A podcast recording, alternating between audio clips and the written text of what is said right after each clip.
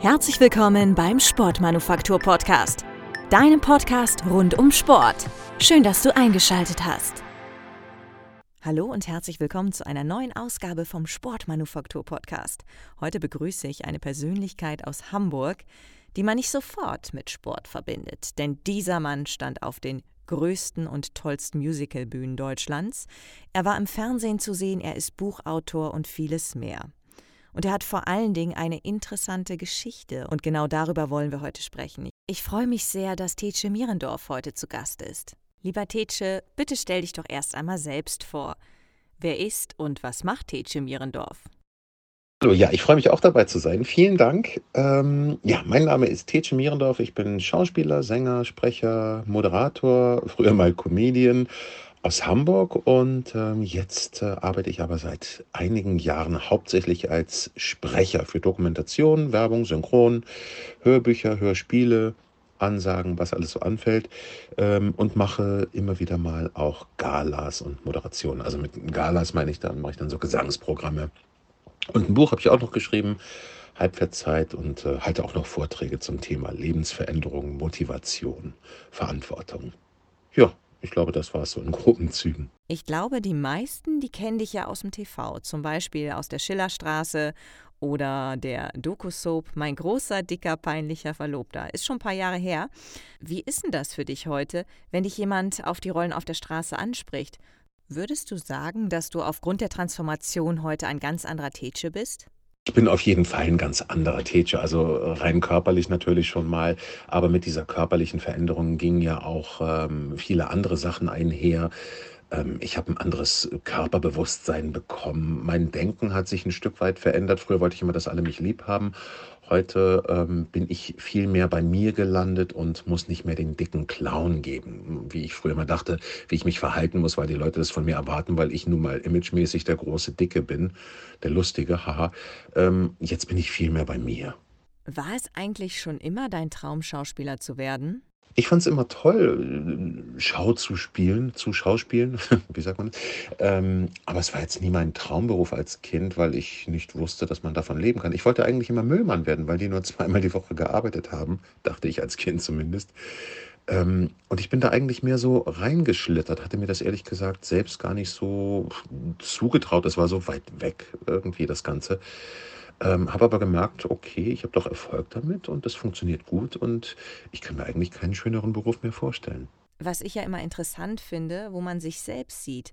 Was sagt dir denn mehr zu? Die Bühne, zum Beispiel die Musicalbühne, ich habe dich ja in Sister Act unter anderem erlebt oder beim Wunder von Bern, oder sagt dir die TV-Landschaft mehr zu? Ah, die Frage ist natürlich äh, so ein bisschen, was isst du lieber? Ähm, einen schönen knackigen Salat oder äh, lieber was Süßes? Das sind ganz unterschiedliche Arten zu spielen und ähm, es macht beides Spaß. Beim Musical oder, oder überhaupt auf der Bühne ist es natürlich schön, dass man eine direkte Reaktion bekommt. Und beim TV allerdings ist es so, dass man viel mehr, ja, dass, dass man ein bisschen freier sein kann in Fernsehshows. Da ist man einfach man selbst und spackt so ein bisschen rum. Und äh, bei der fiktionalen Arbeit vor der Kamera, da kann man viel kleiner und viel intimer spielen. Das hat beides total seinen Reiz und ich möchte beides nicht missen. Wir wollen ja heute über den Sport sprechen und vor allen Dingen auch über deinen persönlichen Weg. Was war denn der Auslöser, das Leben komplett 180 Grad zu drehen? Der Auslöser, mein Leben zu drehen, das war natürlich zum einen die Geburt meiner Tochter 2012, weil ich plötzlich merkte, da ist jemand, für den ich verantwortlich bin und äh, den ich zumindest in finanzieller Hinsicht versorgen muss und natürlich mit Liebe überschütten muss. Aber den letzten Kick hat dann gegeben 2014 ein Lebenserwartungstest, den ich im Internet gemacht habe. Da kam dann heraus, ich habe noch zwei Jahre zu leben. Okay, man kann darüber streiten, wie valide dieser Test jetzt ist, aber zumindest gab er mir den Anstoß, äh, etwas zu verändern. Denn in der nächsten Nacht hatte ich einen Traum, wo ich meine Tochter im Park mit dem Fahrrad davonfahren sah. Sie hatte sich gefreut, dass sie endlich das Radfahren gelernt hatte. Daneben lief meine Frau, die sich auch freute. Und daneben lief der Familienvater, der sich grinsend umdrehte zu mir und das war nicht ich. Und das äh, war ein heftiger Albtraum, wo ich dann morgens um fünf aufgewacht bin, an jenem 14. Februar 2014 und wusste, ich will nicht mehr dick sein, ich will leben. Jetzt mal ganz ehrlich, wie fühlt es sich heute in deinem Körper an? Das Gefühl ist ein ganz anderes, aber ähm, es kam ja nicht mit dem Holzhammer von heute auf morgen. Das war ja ich habe hab mich ja jeden Tag erlebt und das ging ja immer kiloweise runter. Das war ja nicht so, dass mir jetzt plötzlich jemand 68 Kilo abgeschnallt hätte und ich dann plötzlich federleicht hüpfen konnte. Aber vieles fällt mir einfach leichter. Ich bin wacher, ich bin fitter, ich bin konzentrierter. Äh, äh, Treppen steigen und Treppen hinuntergehen tut nicht mehr weh. Das war für mich immer völlig normal, dass das mit Knieschmerzen verbunden war. Und das Leben geht viel leichter von der Hand. Ich brauche weniger Schlaf und äh, ich möchte dieses alte Gefühl auf keinen Fall wieder zurückhaben. Ich würde mir gerne mal so eine Gewichtsweste umschnallen, um mal zu sehen, wie es früher gewesen ist. Aber ähm, da ich mich ja jeden Tag erlebt habe, auch in der Reduktionsphase, ist es jetzt gar nicht so holzhammermäßig, wie gesagt, aufgefallen. Ähm, aber es, es ist insgesamt einfach ein viel schöneres Lebensgefühl. Es lohnt sich auf jeden Fall. Du hast ja das Buch Halbfettzeit, Mein neues Leben ohne Rettungsringe 2018 rausgebracht, welches ich übrigens wärmstens an dieser Stelle empfehlen möchte. Was war denn deine Intention, das Buch zu schreiben?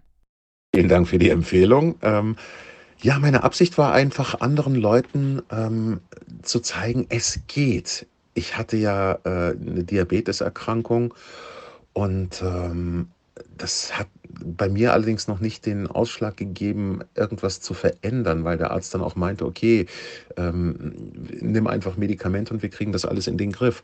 Aber ich wollte einfach anderen Leuten zeigen, es lohnt sich, einen schweren Weg zu gehen. Und ich mache da niemandem was vor. Es ist verdammt hart. Dieser Zuckerentzug, den ich gemacht habe, die Gewichtsreduktion, das ist ein harter, harter Kampf, der niemals aufhört, der bis ans Lebensende geht. Aber das, was man zurückbekommt, das ist ein Vielfaches dessen wert als das, was man investiert. Und ein besseres Investment als in sich selbst und in seinen Körper gibt es überhaupt nicht. Und es ist ein schwerer, steiner, äh, steiniger, harter Weg, aber es lohnt sich. Es lohnt sich wirklich. Und das möchte ich mit diesem Buch vermitteln. Was viele gar nicht wissen, du hast ja auch eine Erkrankung, Diabetes Typ 2. Wie bist du denn die letzten Jahre damit umgegangen? Und gibt es etwas, das man bei der Erkrankung und der Gewichtsabnahme beachten muss? Natürlich beim Diabetes äh, darauf achten, dass man nicht in die Unterzuckerung kommt oder in die Überzuckerung. Das heißt, man sollte sanft sich mit Sport herantasten. Wie viel kann ich vertragen? Am besten empfehle ich immer auch ein bisschen Traubenzucker dabei zu haben bei den Sporteinheiten, gerade am Anfang, um erstmal auszutesten, wie reagiert der Körper auf körperliche Anstrengung. Das Wetter spielt auch oftmals eine Rolle. Wenn es sehr heiß ist, dann kommt man leichter mal in eine Unterzuckerung. Aber es muss jeder wirklich selbst für sich herausfinden. Auch mal den Arzt zu Rate ziehen auf jeden Fall. Ähm, und bei der Gewichtsabnahme wird man aber auch schon schnell merken, dass gerade die morgendlichen Blutzuckerwerte deutlich runtergehen mit jedem Kilo. Und das ist ein toller Effekt, der schließlich bei mir dann dazu geführt hat, dass ich überhaupt keine Medikamente mehr brauchte und bis heute medikamentenfrei bin, was mich sehr, sehr glücklich macht. Hm, das ist ja klasse, dass du das in den Griff gekriegt hast. Körperlich hast du deine Ziele vor allen Dingen auch durch und mit dem Sport erreicht. Inwieweit war Sport auch ein Faktor, der zum Erfolg geführt hat? Man sagt ja, Ernährung macht 80 Prozent aus. Sport spielt bei mir eigentlich die allergrößte Rolle, weil ich merke, dass ich, wenn ich keinen Sport mehr mache, wieder anfange, hier und da ein bisschen Blödsinn zu essen. Ähm, ja, die Ernährung macht natürlich den Großteil der, Großteil der körperlichen Veränderung aus, keine Frage. Aber ich merke, ohne Sport geht es bei mir nicht. Aber das muss jeder selbst auch herausfinden. Sport ist natürlich eine insgesamt äh, extrem gesunde Sache, die in vielen Bereichen einfach gut tut. Ähm, und wenn jemand partout keinen Sport mag, okay, muss er vielleicht eine Sportart finden, die ihm Spaß macht. Aber Bewegung ist wichtig. Der menschliche Körper ist dazu konstruiert, sich zu bewegen. Und wenn wir ihm diese Bewegung verweigern, gar nicht mal nur im Hinblick auf Übergewicht, ähm, dann werden wir krank. Und Bewegung gehört für mich einfach ab und äh, absolut dazu. Ich mache jeden Tag Sport und wenn ich einen Tag keinen Sport mache, dann fühle ich mich direkt klebrig und fange, wie gesagt, an, wieder die falschen Sachen zu essen. Hat also einen extrem großen Einfluss auf mich. Was rätst du denn jedem, der zu viele Kilos auf den Hüften hat? Ich rate jedem, ähm, erstmal aufzuschreiben, was man alles isst, ohne es im ersten Schritt zu bewerten. Einfach mal einen Überblick zu kriegen, wie viel Kalorien nehme ich zu mir. Das Essen auch mal abzuwiegen, weil wir uns auch gerne immer mal wieder verschätzen dabei, was sind eigentlich 100 Gramm ähm, einfach mal aufzuschreiben, wie viel Kalorien nehme ich zu mir, dann im Internet ruhig mal ausrechnen lassen, wie viel Kalorien sollte ich zu mir nehmen bei meinem Gewicht und meiner Körpergröße. Dann auf jeden Fall jeden Tag irgendwie Bewegung. Man kann sich Bewegung suchen. Man benutzt keine Aufzüge mehr, keine Rolltreppen und so weiter und so fort. Einfach mal das Auto stehen lassen und Wege, die zu Fuß erreichbar sind, auch einfach mal zu Fuß wagen und nicht immer gleich den Bus nehmen oder einen E-Scooter oder ein Fahrrad oder so. Einfach mal zu Fuß gehen. Das tut schon gut. Das macht eine Menge aus. Und äh, sich dann so ranwagen und immer ein bisschen mehr machen. Und so wird man schnell ein gutes Körpergefühl bekommen und rückblickend dann schnell merken, dass man schon Erfolge hat. Und es tut insgesamt einfach sehr, sehr gut.